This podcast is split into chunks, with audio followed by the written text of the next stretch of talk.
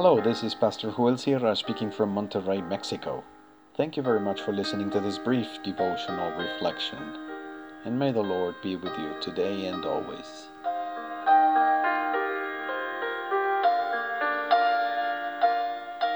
Better wisdom.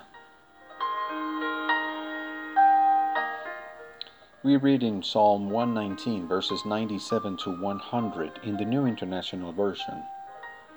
Oh, how I love your law! I meditate on it all day long. Your commands are always with me and, uh, and make me wiser than my enemies. I have more insight than all my teachers, for I meditate on your statutes. I have more understanding than the elders, for I obey your precepts.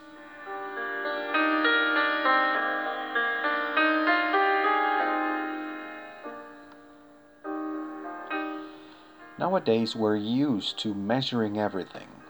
We have made measurement systems to classify everything according to quantities and qualities height, weight, depth, speed, density, strength, etc.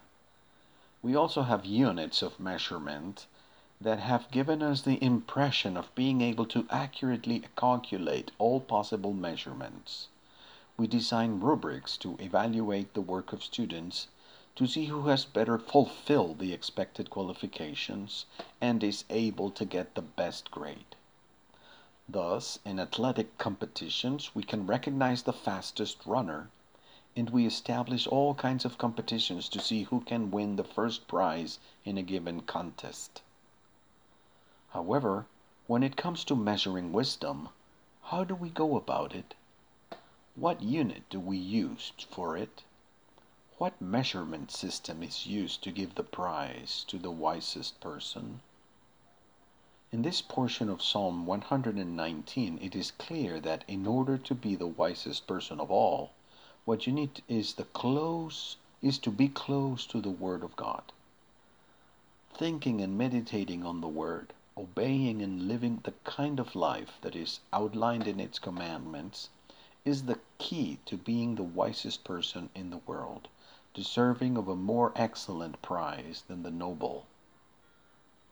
When a person, regardless of age, lives according to the Word of God, he or she can develop better wisdom, a type of wisdom that is not acquired with the cunning of someone who lives his life as an enemy, making plans to take advantage, assuming life as a dog race trying to trip others, always as an opponent in the competition to achieve the best opportunities and outperform everyone.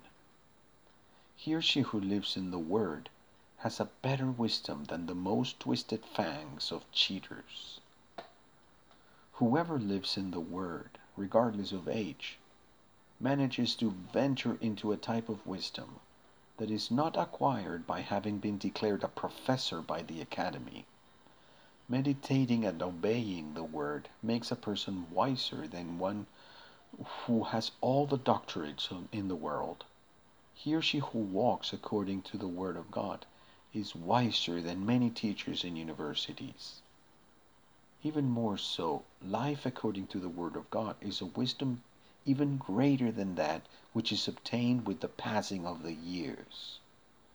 Whoever obeys the commandments of God acquires a wisdom that comes from above, and even though he or she may be very young, manages to live in the balance and health that come from the counsel of God.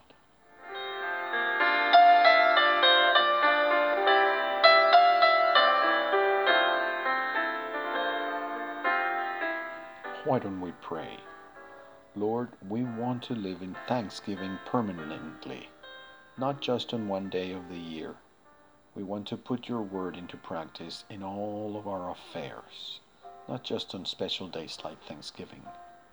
Help us to express our thanksgiving in every way throughout the year so that the world knows your good gifts always.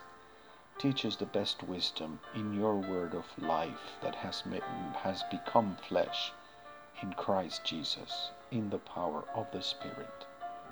Amen.